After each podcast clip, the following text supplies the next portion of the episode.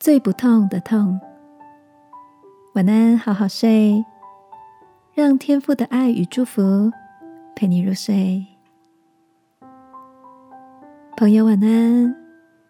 今天的你一切都好吗？那天，小侄子问我一个有趣的脑筋急转弯：“姑姑，你知道最不痛的痛是什么痛吗？”我一头雾水的反问：“最不痛的痛，那到底是什么啊？”小侄子带着调皮的表情回答说。别人的痛啊！说完，还不忘拿起爱的小手，轻轻的拍了我一下，然后笑着说：“你看，我都不会痛。”小侄子这个让人莞尔的举动，给了我一个生活上的提醒：每当朋友遇到苦难、挫折，或是……感情创伤时，我常会反射性的给出一些看似云淡风轻的建议。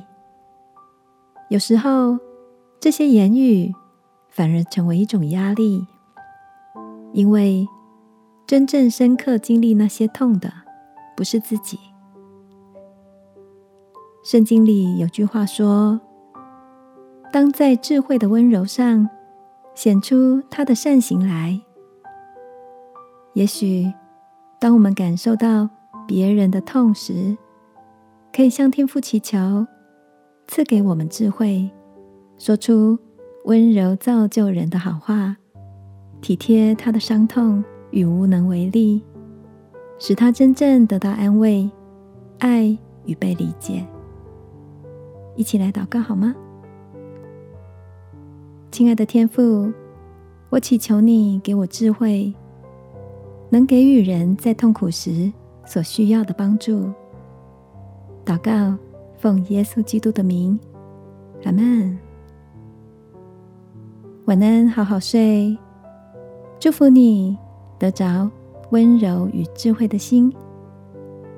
耶稣爱你，我也爱你。